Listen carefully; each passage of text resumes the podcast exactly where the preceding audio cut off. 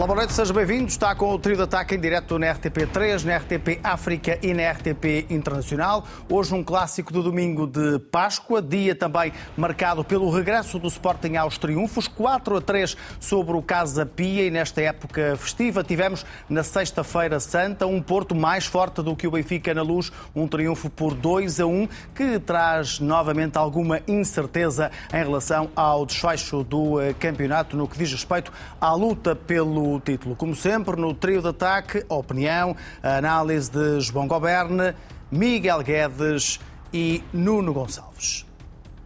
Começamos por olhar o jogo do Sporting e as reações dos dois técnicos. O do Casa Pia diz que a expulsão tirou capacidade à equipa de discutir o resultado até ao fim. Ruben Amorim mostrou-se insatisfeito com a exibição, apesar da vitória do Sporting num jogo onde nós tivemos tudo para, para tornar o jogo tranquilo e depois um, em pequenos lances onde o, mesmo o Casapia não atacando, não atacando muito, em cada lance nós olhamos para, para, para os golos e há alguma falta de agressividade. Isso é algo que, que deixa o treinador longe de ter um sorriso na cara. Mas eu também sei que é difícil para os jogadores. Uh, estão nesta fase do campeonato e não estão a lutar pelo título. E isso é difícil para toda a gente. Mas isto, hum, isto não acaba aqui e eles têm que lutar por, por tudo, por, pela equipa, pelo clube e, e, principalmente pelo futuro. O Casa Pia teve quatro lances, quatro lances e nós sofremos três golos quando estamos em vantagem, quando marcamos no primeiro minuto. E portanto eu diria, respondendo diretamente à pergunta, é impossível atingir objetivos quando nós sofremos golos como, como sofremos hoje. O sabor que levamos é, é tentar imaginar o que é que poderíamos ter feito com 11 para 11. Quando se joga com menos um, um, jogador, qualquer equipa tem, tem mais dificuldade, como é óbvio, não tivemos a mesma capacidade de reação a partir do momento que ficámos a jogar com menos um. Sete golos neste que foi o único jogo da Liga Portuguesa em domingo de Páscoa. Nuno, bem-vindo. Comece por ti, um jogo entretido, um jogo frenético. Podemos usar muitos adjetivos, podemos escrevê-lo de várias formas, mas para ti foi um jogo que deu para sofrer. É? boa noite a todos, boa noite lá para casa e boa Páscoa a todos. Um, sim, estávamos aqui a falar antes que tinha sido um jogo muito vivo, mas para mim foi uma, uma luta até quase ao final, porque o Sporting tinha tudo para, ser, para fazer um jogo descansado, até inclusive a descansar um bocadinho até quinta, porque vai ser um jogo, obviamente, de muita intensidade, na próxima quinta-feira para a Liga Europa, hum. e podíamos ter resolvido, aliás, resolvemos cedo, aos 19 segundos o Sporting põe-se a ganhar, creio eu que nem, nem, nem todos os Sportingistas ainda estavam em campo, porque também houve confusão à porta, só havia uma bilheteira para, para vender bilhetes. Um, o Jamor, sim. Não, mas acho que neste caso acho que foi, foi o próprio, o próprio Casa Pia que queria ter mais bilheteiras e não, não lhe deixaram. Bem, adiante. E podia ter sido um jogo resolvido facilmente. O Sporting pôs muito a jeito, também pela, por erros que são infantis. Quase todos os gols são erros da defensiva, bolas mal jogadas, uh, falta de intensidade. Um, e, e ganhámos o jogo porque não desistimos até ao fim, é verdade porque também uh, uh, Ruben Amorim soube mexer quando o jogo precisava, ou seja, eu acho que no, no, na primeira parte foi notável que o Casa Pia, sempre que pressionava pela aula de Mateus Reis, o Soma quase sempre uh, estava por cima dos lances. Um, Diomandé, fala-se que é por causa do Ramadão, teve que levantar-se às 5 da manhã para comer e depois uma, uma data de horas sem, sem se alimentar. Dizem que isso foi possivelmente uma das razões para ele estar tão desatento também não lhe correu bem, mas depois quando, quando o Ruben Amorim mexe ao intervalo, sobretudo pondo o Inácio e Santos Justo para, para, para refundir um bocadinho a linha defensiva, e sobretudo o Morita, que jogou muito bem, para desprender Pote. E o que é certo é que depois, quando, quando, quando este tridente de construção, Pote, Morita, Trincão, que jogaram muito ao primeiro toque, uh, ah, um, e apareciam muitas vezes a criar rupturas e mais espaço, o Sporting, quando isto funcionava bem, teve sempre por cima do jogo e, e, e podia ter marcado mais vezes. Um, mas o que é certo é que depois, quando marcámos o 3-2, que pensávamos nós que era o, o gol da tranquilidade, um, o Casa Pia faz o 3-3. Num lance completamente ridículo para uma equipa que quer, que quer ser mais nesta liga. Ou seja, a linha do Sporting estava toda uh, uh, uh, estática, houve uma, um, um, livre marcado. Muito passiva, não é? Muito passiva, quer dizer, tivemos dois jogadores para roubar a bola ao jogador que vai à linha e tínhamos na área uh, três, uh, três defesas, dois deles em cima do, do, do, atacante que faz o gol, quer dizer. não, não se percebe. Não se percebe. Esta falta de intensidade. Ruben Amorim muito bem no final do jogo a chamar os bois pelos nomes, a dizer que para o Sporting não há jogos, não há jogos fáceis. Um, o próprio Trincão disse, até de uma forma um bocadinho inocente, não esperava tanta, tanta dificuldade, não sei o que é que aquilo queria dizer, mas eu acho que os jogadores estavam preparados para, para, para aquela que tinha sido uma das defesas menos batidas deste Trincão campeonato. fez um belo jogo, fez um, um dos melhores desde que está no Sporting. Um, foi, um, foi um dos melhores jogos. Um, os golos deram-lhe motivação. Há uma jogada aos 80 e poucos minutos, já depois de ele ter feito o golo, que se via ele a pressionar a linha defensiva do, do, do Casa Pia. O Casa Pia pela primeira vez sofreu quatro gols e pela primeira vez marca três gols. Foi um jogo também um bocadinho atípico neste sentido. Um, agora, uma coisa que nós temos que não, não podemos esquecer deste Sporting. O Sporting tem 26 sofridos a, a, a sete jornadas do fim. Um, no ano passado só tivemos 23 e no ano em que fomos campeões só tivemos 13 golos, 13 golos sofridos. Portanto, é mais 13 golos do que, do, do que o ano em que fomos campeão. Para uma equipa deste nível, realmente não, não, não, não pode acontecer. Um, e acho que é isso que, que, o Sporting tem que ver na próxima época, é, é, realmente afinar aquilo que foi uma das imagens de marca do Sporting campeão. Era uma, ima uma imagem de, de, uma defesa muito organizada, Sim. muitas das vezes a deixar as, as equipas mais pequenas uh, sempre em fora de jogo, que é muito importante para, para quando se joga com este, com este tipo de equipas, o contragolpe. Um, Agora, há que salientar aqui eh, os jogadores que jogaram bem. O Pote uh, continua a fazer a diferença, que era 8. Ele, a, a, a, meio, a meio da primeira parte, quase que era o número 10 da equipa. Todo o jogo uh, rodava por ele. Um, Morita, quando entrou, também já disse há pouco, entrou muito intenso, muito rápido, muito laborioso. Um, agora, há, há, aqui eles mais fracos. Eu acho que o, o, o Edwards, por exemplo, está com uma falta de confiança tremenda. Muitas das vezes, para combater essa falta de confiança, agarra-se demasiado à bola, tenta resolver rápido. Esperemos que seja um, ponto de viragem na próxima quinta-feira, porque é um jogo importante para o tipo de jogador que é, que é uh, o Edwards. Um, agora, pronto, uh, um, o Sporting ganhou.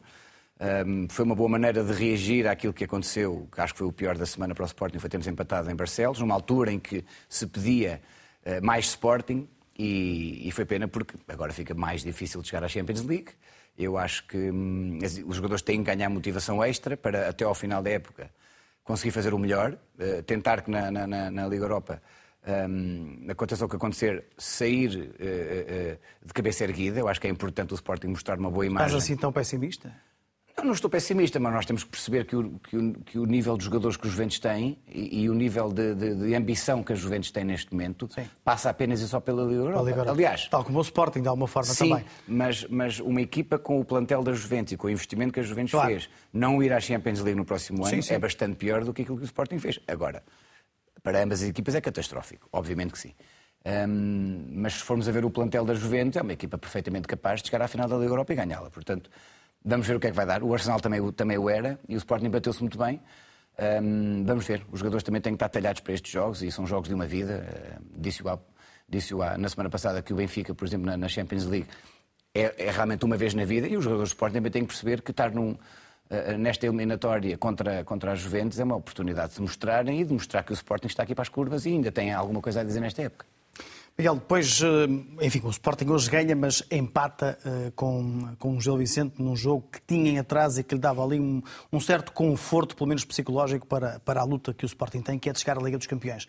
Com esse empate, com esta exibição uh, hoje tão intermitente, parece que será difícil ao Sporting alcançar o Braga e, e, chegar ali aos lugares de, de, Liga dos Campeões, tentando discutir com, com o Braga e também com o Porto. Boa noite, boa noite a todos em casa. Acima de tudo, o que me parece é que o Sporting que, que empata uh, com o Gil Vicente é um Sporting que de alguma forma se desliga uh, do campeonato. Pareceu-me isso hoje. É verdade que jogar no Jamor com Casa Pia convoca algum tipo de apagão. Eu lembro-me como o Porto jogou com Casa Pia no Jamor, também não foi propriamente muito ligado à corrente. Mas parece-me que o Sporting talvez esteja a apostar verdadeiramente, pelo menos a cabeça dos jogadores, está muito presente na Liga Europa. Parece-me que esse, o jogo é, é, é, fundamental para, para a autoestima da equipa. E, portanto, de alguma forma, convoca algum relaxamento. Eu senti que o Sporting amoleceu as amêndoas, claramente, neste, neste jogo. Neste período de Páscoa, o Sporting entrou, com, com, entrou bem, entrou a marcar logo no primeiro minuto, portanto, tinha todas as condições para ter um jogo afirmativo, controlado, e acho que isso convocou algum laxismo. É muito incompreensível como uma equipa deste, deste, com esta capacidade, como o Sporting, uh, se deixa apanhar três vezes, não é? O que Casa Pia fez sim, sim. foi verdadeiramente uh, histórico e, e, e, uma sinalização também de descomprometimento com o jogo por parte do Sporting em algumas alturas do, do jogo, como o Nuno falava, há lances um bocadinho difíceis de acreditar do ponto de vista defensivo, muito pouco, muito, muito laços. Agora, o Sporting uh, consegue, a dada altura, perceber, sobretudo depois da expulsão do jogador do, da casa, do Casa Pia, que uh, tinha aqui um momento para não perder o comboio ainda daquilo que será o acesso a eventual Liga dos Campeões, porque está a 5 pontos do Braga. Se perdesse hoje, ficava a 7. Julgo que já seria, ou se empatasse hoje, ficava a 7. Se perdesse, ficava a 8. Já era muita, muita, muita distância. Está a 7 do Porto, aí já, fica, já está naturalmente mais difícil depois do empate em Barcelos. Mas este Sporting que aparece aqui. Bom, eu hoje estava a torcer pelo Sporting, confesso. Uh, não é caso único, mas é raro. Uhum. Uh, mas estava a torcer porquê? Porque se o Sporting perder a objetividade, uh, se perder a competitividade no campeonato, deixar de ter alguma coisa para lutar, naturalmente que frente ao Sport Lisboa e Benfica Exato. tenderá a ser um pouco mais laço. a pensar na penúltima jornada, E, é? portanto, estou... sim, o que aconteceu, Estás a ver longe, o que aconteceu na luz permite-me agora gerir estas sete jornadas pronto, com uma espécie de uma vela acesa, não é? E nessa vela acesa de dizer que, dizer que o Sporting, esperamos um Sporting e um Braga competitivos e se o Sporting esmorecesse aqui, certamente que iria esmorecer até ao fim do campeonato. Felizmente que eh, teve esta vitória e continua ligado à possibilidade de apanhar o Sporting de Braga, que também tem que fazer naturalmente pela vida. E esta luta entre Sporting e Braga é uma luta que se compagina muito, de uma forma muito irónica, com a luta que ainda vai acontecendo entre Benfica e Futebol Clube do Porto. 4-1, vitória do Braga nesta jornada sobre o Estoril Praia. João, parece que o eh, Sporting estava de facto a pensar mais na Liga Europa do que no campeonato e já agora, pegando uh, nesta, nesta última explicação do Miguel, tu estavas a torcer pelo Casa Pia, não pelo Sporting, também pelas mesmas razões? Ou não estás assim a olhar uh, tão à frente no campeonato? Eu, eu, depois, do, depois do sofrimento atroz de sexta-feira, uh, boa noite a todos, antes de mais nada. Parabéns ao Miguel. Um, depois de estar no teu lugar de qualquer maneira. Pois acredito que sim, acredito que sim, mas, mas uh, uh, tendo em conta a etapa que vivemos. Certo.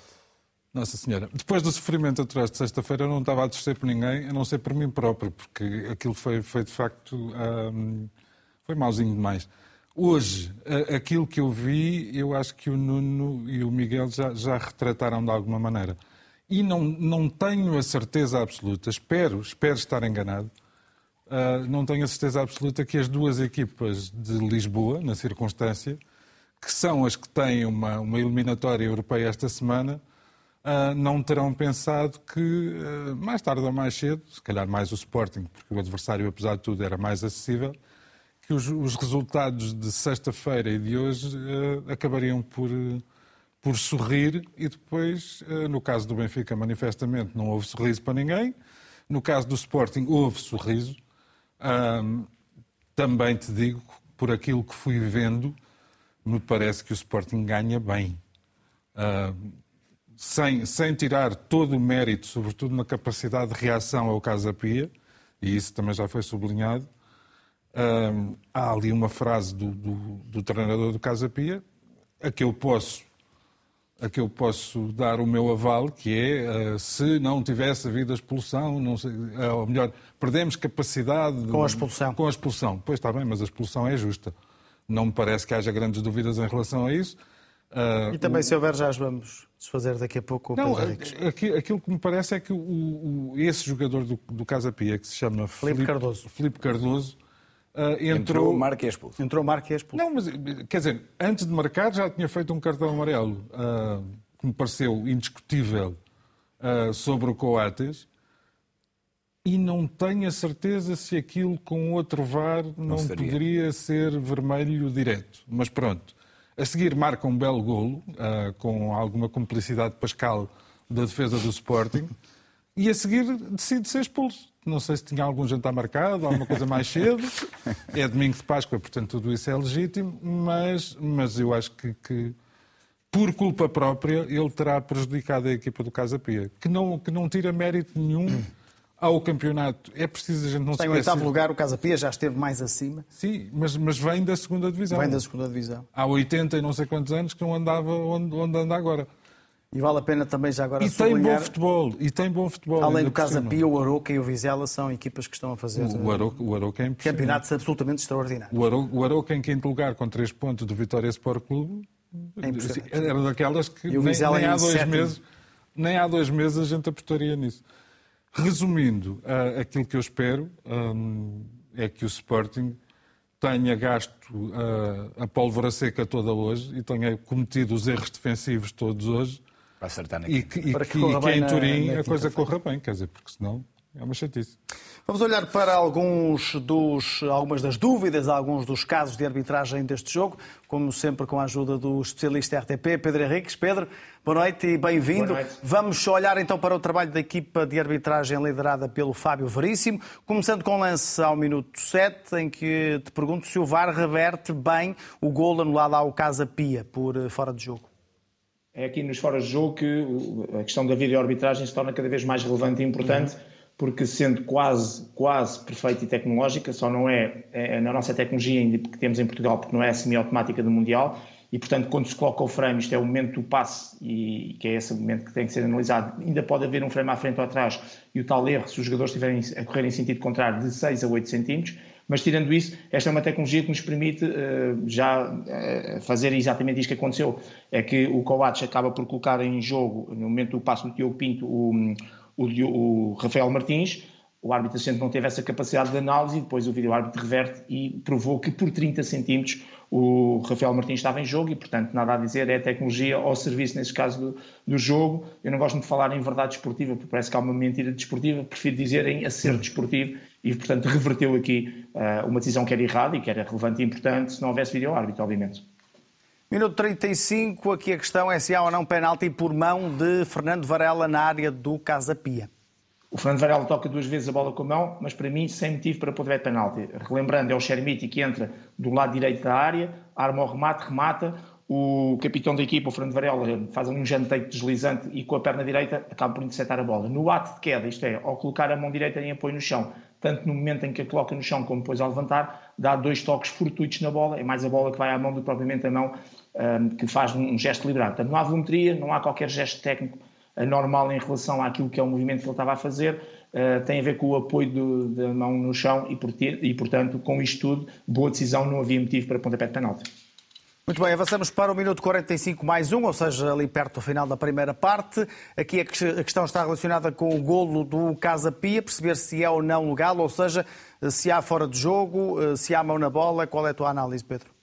Este lance demorou muito tempo, ou mais tempo, se calhar do que é o normal, ah, porque é um lance muito difícil de análise ao nível do fora de jogo e depois também porque no segundo momento tiveram a ver se o Yuki Soma ah, teria eventualmente tocado a bola com a mão. Portanto, relembrando, há um primeiro remate à baliza, a bola é rechaçada e depois o Nuno Santos, na tentativa de aliviar, acaba por aliviar, fazendo com que a bola batesse no Yuki Soma e a bola entra. Neste momento em que o Nuno Santos alivia, o Rafael Martins ficou em fora de jogo de posição, ficou caído, depois de até ter tocado eh, acidentalmente no Adam, ficou caído à frente do Adam, ali cerca de, entre, menos de um metro, mas ali a um metro de distância. E aqui a questão que se coloca era se essa posição do Rafael Martins impactava na visão, não impactou, impactava eventualmente na movimentação do Adam, ou o facto de ter tocado no Adam e depois estando ali, se o Adam teria ficado impossibilitado de defender aquela bola. O que se percebe depois, com as diversas repetições, nomeadamente aquela que vem do fora de jogo, que dá uma posição muito lateral, e a, a câmara que está por trás da baliza, percebe-se que o Adam uh, levanta-se, uh, esboça e, e faz a defesa para o seu lado esquerdo, não consegue parar a bola,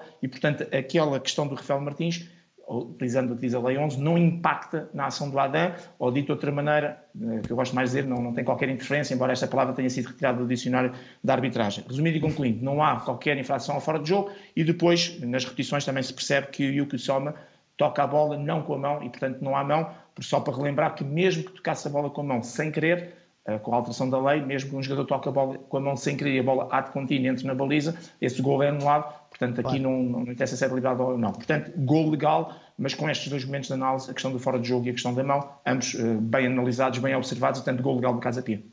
Ainda mais um lance que já foi falado eh, aqui em estúdio, a expulsão do Felipe Cardoso ao minuto 64, é bem expulso este jogador ou não?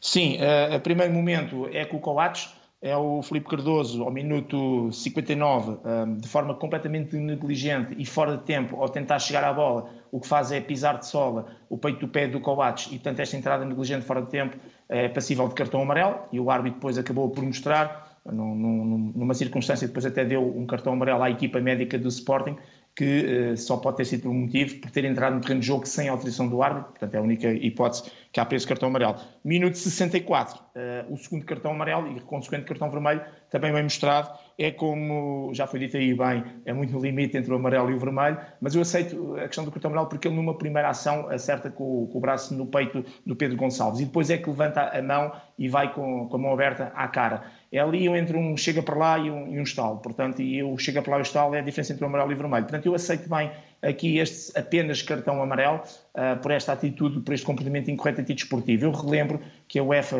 e a FIFA e o International Board, que é quem domina estas coisas das leis, disse claramente para esta época e vai continuar a dizer que tudo o que é utilização de mãos, braços e cotovelos ao nível da cabeça, cara, pescoço dos adversários é para ser punido no mínimo com cartão amarelo, porque é uma zona de proteção. Só para terminar, dizer que só há aqui uma incoerência, é porque realmente este lance é bem analisado e o segundo cartão amarelo e os dois cartões amarelos, só que ao minuto 23 o Mateus Reis fez o mesmo em relação ao Yuki Soma, que correndo nas suas costas, o Mateus Reis para proteger a sua posição abriu o braço esquerdo e acertou com o cotovelo na cara da, do seu adversário. E aí ficou um livre direto e um cartão amarelo por mostrar, mas atenção, é preferível acertar nesta segunda decisão do que estar, eh, digamos, a matar um primeiro erro com um segundo erro igual. E por isso, naquilo que é relevante, e porque isto foi relevante para o jogo, o minuto 59 e 64, bem analisados, dois cartões amarelos consequente expulsão. Tudo dito, tudo explicado, está feita a análise do Pedro Henriques. Pedro, obrigado, boa noite. Obrigado, boa noite, bom programa para vocês. Obrigado. Olhamos agora para o clássico, desde logo também para as reações. Eh, Pinto da Costa disse que venceu a melhor equipa e desejou as maiores felicidades ao Benfica na Liga dos Campeões frente ao Inter. Acontece raramente, mas desta vez os dois técnicos estiveram de acordo e disseram que o Porto mereceu ganhar. Not on, on, on uh, top level, and that's why um, it was difficult for us. And of course, there were not a lot of chances in the game for both teams, but at the end, Porto scored in the second half the, the goal, and then we tried um, everything, but at the end, um, we have to accept that they, they won today. Pois tudo aquilo que, se queria e que se fala à volta, deste caso, de um Porto fraquinho como havia antes do jogo, um Porto apagado, uh, onde uh, jogadores uh, não estão bem, medianos, e o Benfica, um super Benfica, mas isso também, volto a dizer, não, não devemos tirar o mérito ao Benfica porque tem feito um excelente campeonato e na Liga dos Campeões também tem dado uma resposta fantástica. É a nossa sala, o nosso salão de festas, é como nós costumamos dizer. Infelizmente hoje foi só festa no jogo, mas foi muito bom porque o Benfica está a fazer uma bela época, tem uma grande equipa. Aproveito para lhe desejar felicidades na Champions e que nos vingue da, da derrota imerecida que tivemos com o Inter. Porto está agora a sete pontos do Benfica, faltam sete jornadas para o final do eh, campeonato. Miguel, uma vitória que cujo mérito aparentemente é unânime. O próprio Roger Schmidt uh, disse que o Porto foi a melhor equipa. O Porto ganha três pontos, ganha na casa do rival, ganha também uh, o direito a sonhar ainda com o título. Voltaste a sonhar com a conquista do título? Ah, dizer, vamos ver o Porto, um Porto a sete pontos, a sete jornadas do fim. É um Porto que está muito próximo de não conseguir os seus objetivos. Nós entramos uh, no, no estado da luz para fazer a história que se conhece, Uh, nós brincamos muito com isso aqui também algumas vezes. É mais um capítulo. A verdade a é que é a quinta vitória do Porto nos últimos 10 clássicos na luz. Eu não tenho grande, não tenho, eu não tenho grandes dúvidas de que o Porto normalmente consegue esses, estes resultados na luz. É a história que o diz. Aliás, eu estava a fazer algumas contas para um artigo que escrevi no jogo. Estava a fazer algumas contas sobre o que é hoje em dia eh, a relação do Porto com os outros três denominados já grandes, já colocando o Braga uhum. nessa circunstância. E, e, o Benfica, na relação direta com o Porto, já é o quarto grande. Ou seja, o Porto sente mais dificuldades com o Sporting do que com o Benfica. Isto olhando para os últimos 12 jogos, e foi para aí Sim. que olhei. Olhando para os jogos também na luz, assim acontece. Há mais dificuldades no Porto com jogar com o Sporting. Há indiscutivelmente muito mais dificuldades no Porto a jogar com o Sporting de Braga. O Porto Sporting de Braga em 12 jogos ganhou 3. Nos últimos 12 jogos ganhou 3 uh, e perdeu 5.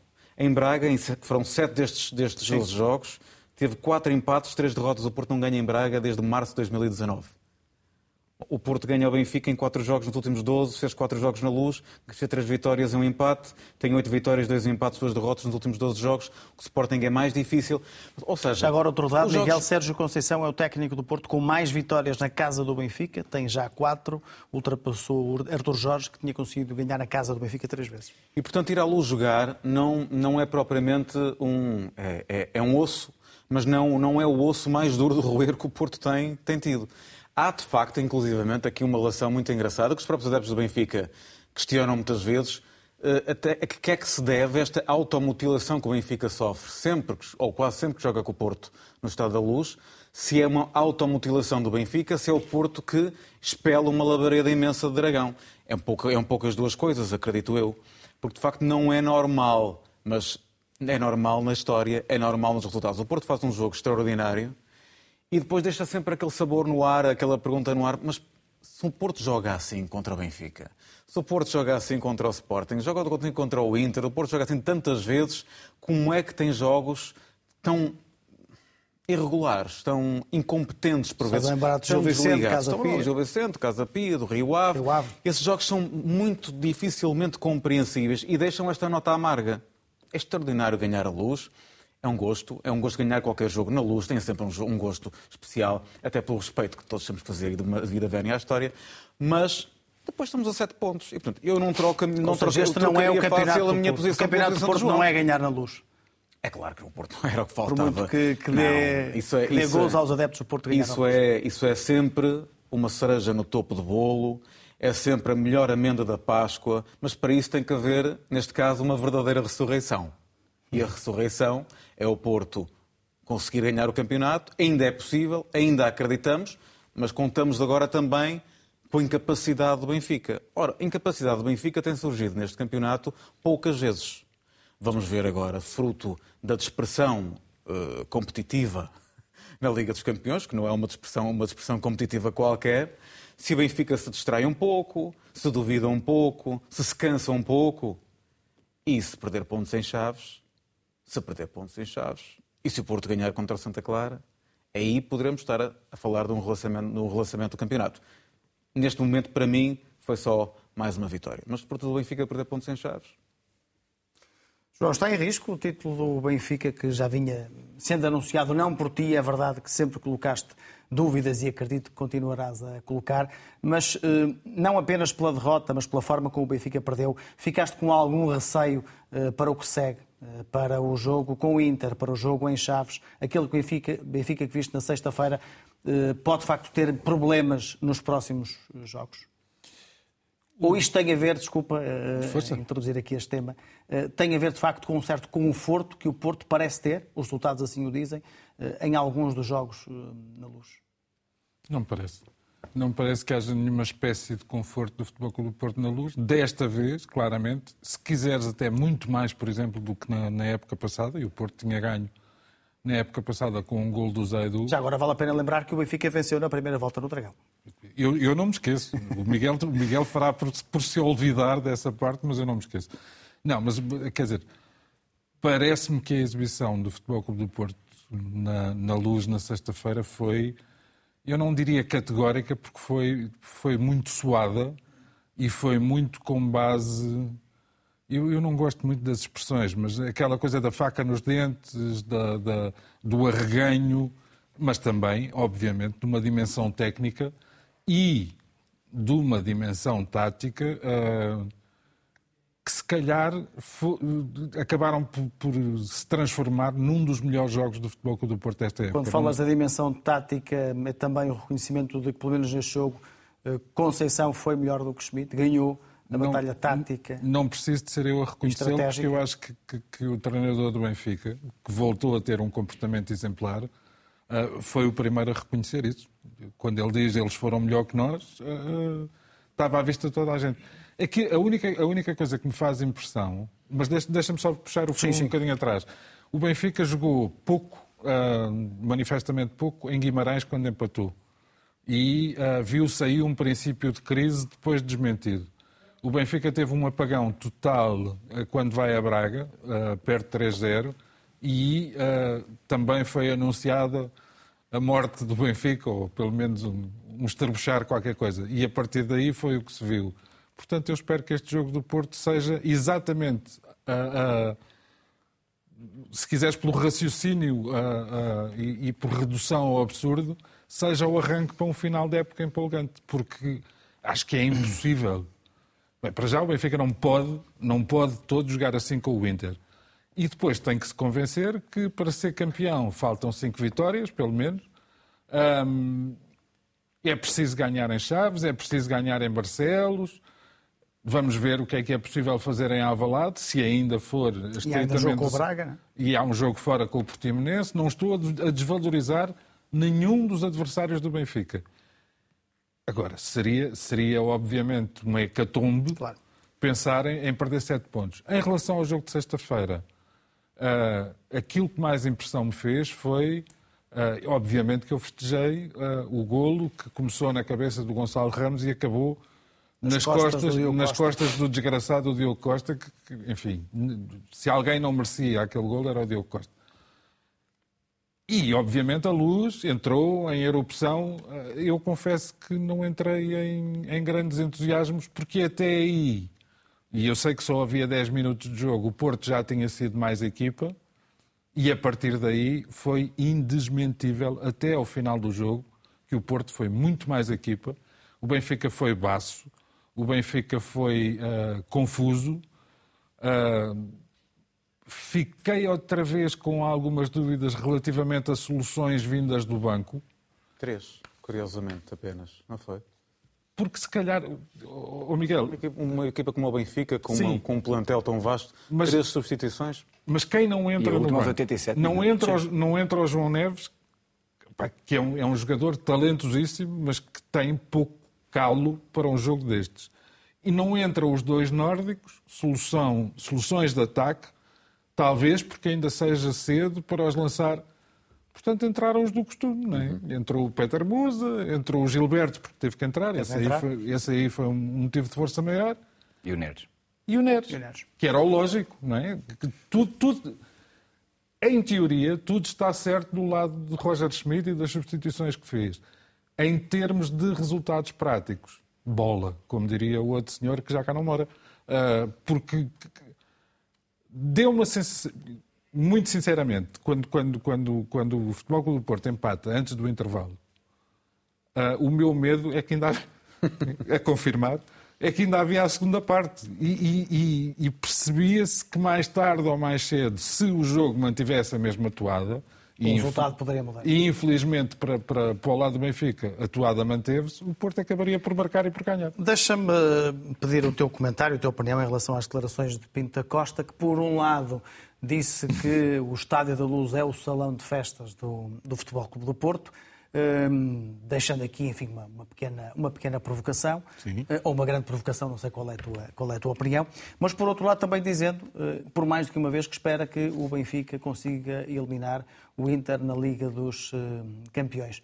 Surpreendeu-te a forma como Pinta Costa, por mais do que uma vez, disse isto, até disse que espero que o Benfica consiga vingar o Futebol Clube do Porto na Liga dos Campeões e consiga eliminar o Inter. Parece-te que foi genuíno aquele, aquele desejo, aquelas declarações? Eu, eu, acho, eu acho que genuíno acaba por ser. Eu, eu detesto trazer, trazer matérias muito, supostamente muito nobres ou muito, uh, muito empolgantes de vários pontos de vista para o futebol, mas eu acho que o Benfica, de alguma maneira, uh, vingar aquilo que aconteceu ao Futebol Clube do Porto, se quisermos levar a coisa para o, para o patriotismo descarado, é uma questão de honra nacional e o Benfica fará por isso e, e, e até acredito que, que, que, isso se torne agradável para o Futebol Clube do Porto. Relativamente ao salão de festas, só queria dizer ao Presidente do Porto que eu, quando alugo um salão para dar uma festa, ao, ao menos pago. Portanto, ele se quiser continuar a dar festa na luz, ao menos que alugue. Pagamos em golos. Pagam em golos, pagam. pagam. Mas, mas, independentemente disso, uh, um, acho que foi um daqueles clássicos, não sei se por influência uh, da diferença pontual entre as duas equipas, se por influência do bom humor de Jorge Nuno Pinto da Costa no fim, se por influência daquilo que já se percebeu que é a maneira de olhar para o futebol de Roger Schmidt. Acho que, que foi, foi daqueles clássicos. Uh, eu detesto a expressão limpinho também, mas não, não Com fair play, com... Com fair play, sem, sem atropelo. Sem casos e casinhos, para usar uma expressão. Ah, e acho que não... Quer dizer, acho que nem... Casos houve. Casos houve, pronto, Casos. ok. Eu, por acaso, não concordo muito, mas, mas enfim, mas, mas tanto quanto sei, não houve incidentes, nem não. com claques, nem com adeptos, nem com... Bem, enfim, pode ter havido aquela coisa do, é- do insulto às respectivas famílias, mas isso é um clássico. Agora... As famílias uh... já estão vacinadas, não é? No futebol. A única coisa que eu espero é que isto, de facto, tenha sido. Uh, tenha mantido aquela tradição do mau ensaio geral, porque, apesar de tudo, o Futebol Clube Porto ganha justamente, mas sai da luz com sete pontos de atraso. Ao passo que, por exemplo, que se o Benfica jogar assim com o Inter, depois só tem um jogo para recuperar. E aqui, uh, no Campeonato Nacional, eu espero ganhar em Chaves, espero ganhar em Barcelos, espero ganhar em Portimão, adorava ganhar a Alvalade, mas isso depois logo se vê, se ainda for preciso e estritamente necessário. Uh, acho é que é um alerta. Há aqui um sinal de alerta, claro, até porque me pareceu, uh, não sendo um especialista na matéria e posso ser corrigido, pareceu-me que a partir de certa altura até déficit físico houve no uhum. Benfica. Sim. O Porto, uhum. que já não digo que o futebol com o Porto correu muito mais, porque isso foi visível. Mas mas a partir de certa altura até parecia que corria mais depressa. Isto, isto, eu sei que, que, que, puxa um bocadinho ao ridículo, mas, mas dá-me a sensação que, que houve ali. Foi um jogo muito Benfica tem vários jogadores, talvez seis daquele 11 mais, mais ou menos titular, acima dos 3 mil minutos já esta, esta temporada. E o Porto tem menos no 11 base, tem apenas dois ou três. E, portanto, nesta altura da temporada é normal que isso já se faça sentir em alguns momentos de maior intensidade. Sim, é? deixa-me só a, última nota Sim. em relação às declarações de Sérgio Conceição. Eu, eu não, vejo, não vejo muito bem a, a, ideia de que ele agora venha dizer ah, e tal, porque nós entramos e há aquela coisa do futebol com do Porto, dos jogadores medianos. A mim nunca me ouviram chamar mediano, enfim, haverá jogadores medianos no plantel do Futebol do Porto, como há no do Sporting, como há no do Benfica, tudo bem. Mas quem se queixou de ter que recrutar a equipas medianas da primeira divisão portuguesa e na equipa B do Porto foi o próprio Sérgio Conceição. Ele, se quiseres, no limite, eu acho que ele não quis desvalorizar os jogadores que tem, e, não tem, e como se viu, não tem razão nenhuma para isso. Mas abriu a porta a que houvesse e, eventualmente, comentários mais desagradáveis em relação, em relação a alguns, jogadores. jogadores. Mas devo dizer-te que, tanto nos 11 que alinharam de início, como no, nos que entraram depois, não está nada mal servido. Não me pareceu nada mal servido. Nuno, queria também o teu olhar forçosamente rápido em relação hum. ao clássico. Podemos pegar num ponto que o João já aqui trouxe, que é eh, aquele primeiro golo do Benfica. Ficaste também com a ideia que o Porto não abanou com aquele golo e que rapidamente se recompôs na tentativa de chegar ao empate, como depois não abanou por acontecer foi, e depois à vitória. Não abanou porque não foi de todo justo. Acho que o Benfica até, aquele, até aqueles oito minutos não tinha feito... Dez. Dez. Não tinha feito nada para, para marcar o golo. E isso acho que deu calma ao, ao, ao Futebol Clube do Porto e, de alguma maneira, chitou em demasia o Benfica o público, achavam que aquilo já estava mais ou menos feito. E eu acho que o resultado só peca por pouco. Uh, eu acho que o Porto merecia ganhar por mais. Exagero. Sim, merecia ganhar por mais. Um, foi um, um, uma vitória completamente avassaladora do Futebol do Porto, taticamente também. A maneira como o Futebol do Porto desconstruiu por completo o modelo do Benfica. O Benfica gosta de controlar com bola no pé. O Porto um bocadinho à imagem que faz na Champions League, uma equipa mais de combate muito mais na expectativa, mas a, a, a, a obrigar o, Benfica a bater bolas, bolas na frente e a recuperar sempre as segundas bolas, quer, no, quer na, na, na, defensiva do Futebol Clube Porto, quer no meio campo uh, do Benfica, o Porto recuperou sempre muitas, muitas segundas bolas e isso é uma das características do futebol Sérgio Conceição e acho que a partir daí, com muito sacrifício também dos alas, que fechavam muito bem, e depois também com muito desacerto do, do, do, do Benfica. Acho que Rafa, Orsenas, o António Silva também, o Grimal também não apareceu no jogo. Quer dizer, e quando estas peças basilares do futebol do, do, futebol do Benfica não aparecem, torna-se um bocadinho mais difícil, até porque um plantel muito vasto, muito vasto, muito vasto, mas depois lá está. Uh, Arrasta-se Rafa no, no, jogo, sem ser completamente aniquilado pela defensiva eh, do Benfica, sem do ter Porto. ninguém à altura, uh, perdão, do Futebol Clube Porto, uh, sem, sem, só ser aos 87, não foi? Quer dizer, valia a pena, se calhar, pensar nisso. Se calhar o plantel é, é um plantel rico, caro, mas que para este tipo de jogos apresentou poucas soluções. Não sei se, claro, claro faz falta. Uh, o Gonçalo Guedes, por exemplo, neste jogo era um jogo fantástico para ele, mas as lesões também pesam. Mas de qualquer das maneiras, a conclusão que o Storá aqui diz, e para terminar, uh, o Benfica com os grandes ainda falta jogar com o Braga e com o Sporting, tem 4 pontos feitos, o Sporting tem 5 e o Futebol Porto tem 13 pontos feitos. Já fez, Sim. Já fez tudo. Portanto, há aqui uma, uma grande decolagem entre os jogos dos grandes. O Porto joga para ganhar sempre e quase sempre ganha.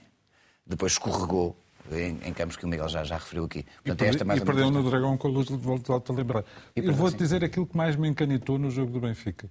Foi, uh, uh, e eu presto alguma atenção a essas coisas, foi o número de passes errados de hum. gente que habitualmente não, não falha, falha passes. Sim, sim. É impressionante. E isso poderá ser uma parte indiscutível de mérito é dos jogadores do Porto. Do nervosismo até, ou da falta Também é, é, de mérito desses jogadores que, que não dizer, costumam até, ter esse, até o, até o tipo colosso, Até o Colosso Nórdico, aquilo eram bolas, era, era, era, diria ao Miguel Esteves Cardoso, eram bolas para o Pinhal. Agora, não querendo, não querendo ser fatalista, se o Inter de Milão quer um argumento perfeito para poder combater o Benfica, é ver este jogo e dissecar toda a atitude que o Benfica teve. O, o Inter de Milão, se quiser jogar a Porto, consegue jogar. Tem os jogadores para isso. Sim. E Inzaghi não é muito diferente de Sérgio Conceição. Tanto não é diferente que já falam em Sérgio Conceição para a Associação. Portanto... Há, ali, há, ali uma, há ali uma tremideira, de facto, coletiva no Benfica que não se percebe muito bem.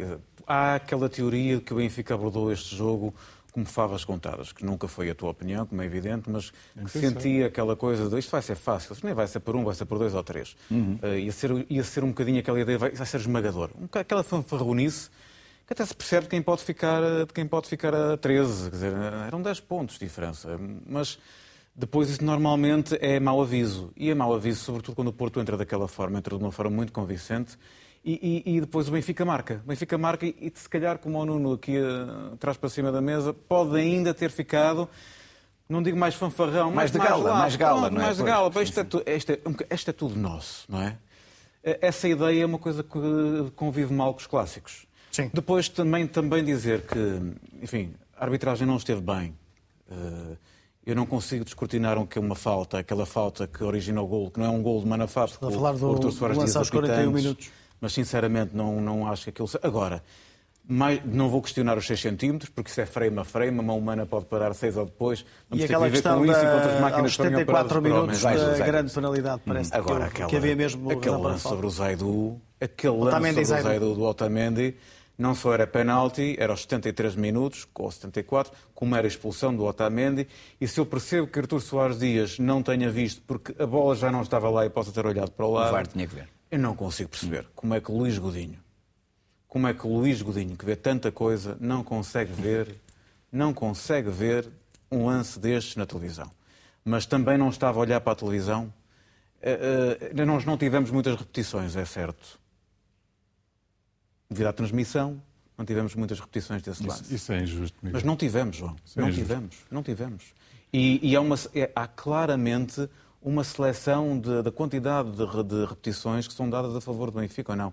Isso acontece na BTV. E se calhar também aconteceria no Porto Canal se o Porto Canal transmitisse os jogos. O que não está correto é que os Deixa-me só perguntar ao João o que é que... Mas agora, penalti é muito inacreditável. Como também é que aquilo não é marcado? João, qual é a tua opinião muito rápida em relação a estes dois lances?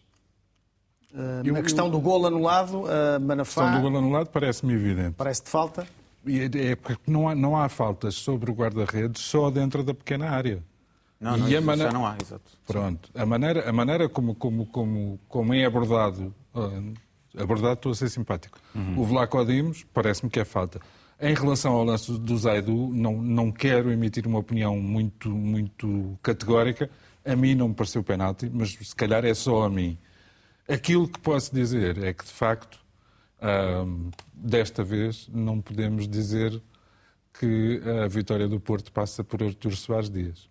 Alguma vez tinha que ser não Miguel, passar muito, por ele. Muito rapidamente tinha aqui dois temas. Sei que um até o trouxeste para o fundo, mas podemos antecipá-lo. Parece também é um, é um tema bastante importante, que é a questão de, eh, das mensagens de cariz racista que o Galeno eh, recebeu nas redes sociais depois do, depois do jogo. E até se quiseres avançar já com o teu fundo, estar... podes já falar, falar disso. Estar e depois tinha aqui fundo. outra questão também para uma, uma análise estar, rápida. Está, está no meu fundo porque isto passa-se vezes demais para um país de tão grandes costumes, que se diz não ser racista, que tem, que tem enfim, tem nesta altura alguma representação e representatividade por parte de algum tipo de xenofobia e de, e de sentimentos menos, menos claros. Com esse sentimento a crescer, depois o que nós vemos é este tipo de mensagens que o Galeno recebeu, que recebem todo tipo de jogadores, não só os do Porto, Sim, claro. mas do Sporting, do Benfica, do Braga, do Boa Vista, do Salgueiros, do Leixões, do que seja, recebem por serem pretos, recebem este tipo de mensagens que foram muito bem denunciadas pelo Galeno e por outras pessoas, que são absolutamente inqualificáveis.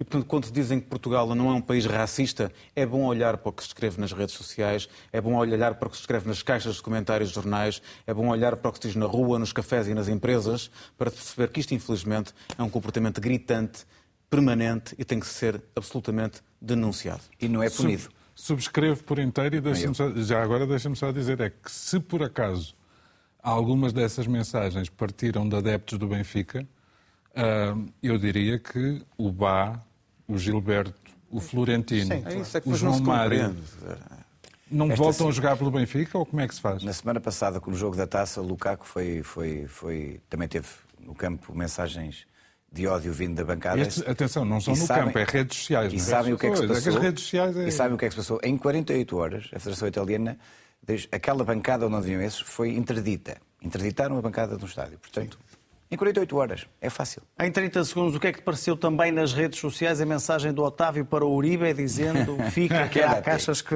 vai dar resultado este force do Otávio para o Uribe renovar? Muito rapidamente, Miguel. Ah, muito rapidamente. O, o, Otávio já é um habitante permanente do Dragão, não é? Está aqui há tantos e tantos anos. E quer boa companhia, não é? E quer ótima companhia. E aquele gol do Uribe. O Uribe também é um jogador talhado para grandes jogos, percebe-se o, o Otávio é um jogador talhado para todos. Só faltava era a resposta a dizer, e eles pagam? Próxima terça-feira, o Benfica regressa à Liga dos Campeões para o jogo, primeira mão dos quartos de final, frente ao Inter. Me, eh, João, o, o, Benfica uh, não vai ter neste jogo Otamendi, não vai ter Bá, Grimaldo está em dúvida. Isto é uma grande dor de cabeça para Roger Schmidt, para os benfiquistas, porque pela frente vai ter aquele ataque que já sabe que não é fácil, com Lautaro e Dzek em princípio no 11, mas depois com Lukaku podendo entrar a qualquer momento. Isto preocupa-te nesta altura? Com inteira franqueza, eh, eh, de, de, todo. Bem, há dois que são certezas: o Bá por lesão, o Otamendi, o Otamendi. Por, castigo. Mas uh, preocupa-me muito a hipótese de Grimaldo não jogar, porque me parece que o Ristides Uh, ainda tem muito por provar e também vem de lesão, e portanto aí uh, a rendição do Grimaldo será mais complicada. É complicado, claro que é complicado. Agora, plena confiança no, no, no, Morato ou no Lucas Veríssimo, não sei qual dos dois é que poderá vir a ser chamado para o lugar do Gilberto para o lado direito da defesa. São, são jogadores diferentes, mas eu, no, o Gilberto já fez jogos na Sim, Liga dos Campeões este ano e não foi por aí que, que o Benfica perdeu. Relativamente ao Lukaku, eu tenho pena que não jogue o Otamendi porque... Porque alguém, alguém podia acertar o passo ao, ao, armário que é o Lukaku e assim é mais difícil porque não, o Morado também, também não é pequenito, pode ser que a coisa corra bem. Agora, volto a dizer, daí para a frente é que o Benfica tem que jogar muito mais. Próxima terça-feira, primeira mão no Estádio da Luz entre Benfica e Inter de Milão. Avançamos para topo e fundo. Começo por ti, Nuno. Eh, no meu topo, o melhor trincão, eh, muito habilidoso. Eh, hoje, Ruben Amorim disse que ele tinha tido, nas últimas épocas, muitas casas e então por isso é que não tinha jogado com a regularidade que merecia.